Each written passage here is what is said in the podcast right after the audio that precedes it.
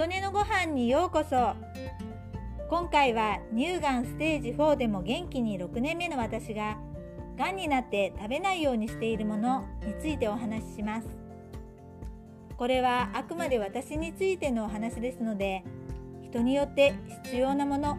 取らない方が良いものは違うと思います。あくまで参考程度に聞いてくださいね。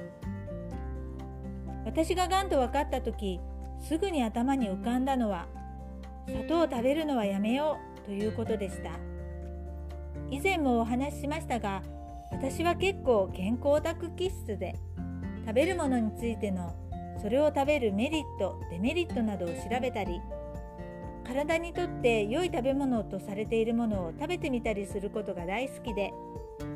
いろいろ食べてみて自分の体にこれは合っているなとかこれは合わないなというのを判断するというようなことを長い間やっていました。そういう中で自分で感じたのが砂糖をやめようだったのだと思います。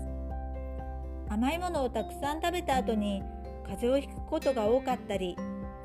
甘いものを食べた後だるい感じがしたりしてどこか自分に合わないなと感じていてもその美味しさでやめられずにいたんです。心の奥から湧いてきた思いだったのでそれ以来ずっと砂糖は取らないようにしています。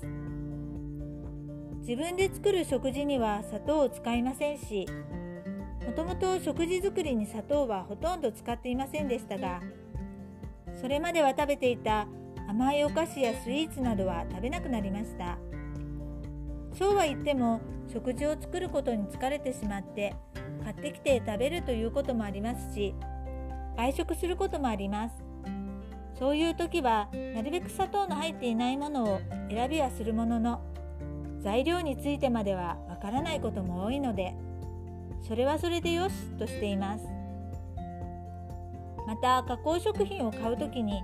砂糖不使用のものがどうしても見つからない時は買うのもありとしています。もともと加工食品もそんなに買う方ではありませんでしたが砂糖不使用のものが見つからないものが多いので以前よりも食べなくなりました。それと人からいただいたものはスイーツなどは実家や会社の同僚に楽しんでもらっていましたがいわゆる一見甘くはないもの。例えばおせんべいなどに原材料として少し砂糖が使われてしまっているものはいただいてしまうというマイルールがあります。絶対に食べない。というのではなくなるべく食べないようにしようというゆるいスタンスでいます。もう一つ食べないようにしているのは乳製品です。それまでの経験で乳製品は私にはあまり合わないと感じていたので以前もあまり取らないようにしていました。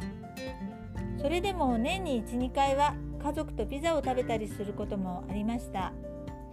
がんと分かってからはピザのように明らかに乳製品使っています。と分かるものは食べなくなりました。乳製品についても砂糖同様に外食等の原材料に少し使われていたとしてもそれは気にしないというなるべく食べないというゆるいスタンスです。その他には添加物もなるべく取らないようにしています。前基準として自分の家の台所にないものが入っているものは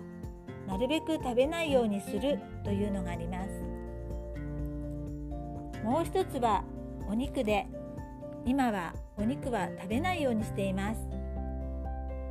がんと分かってから2年ほどはお肉を食べていましたがお肉については少し話が長くなるので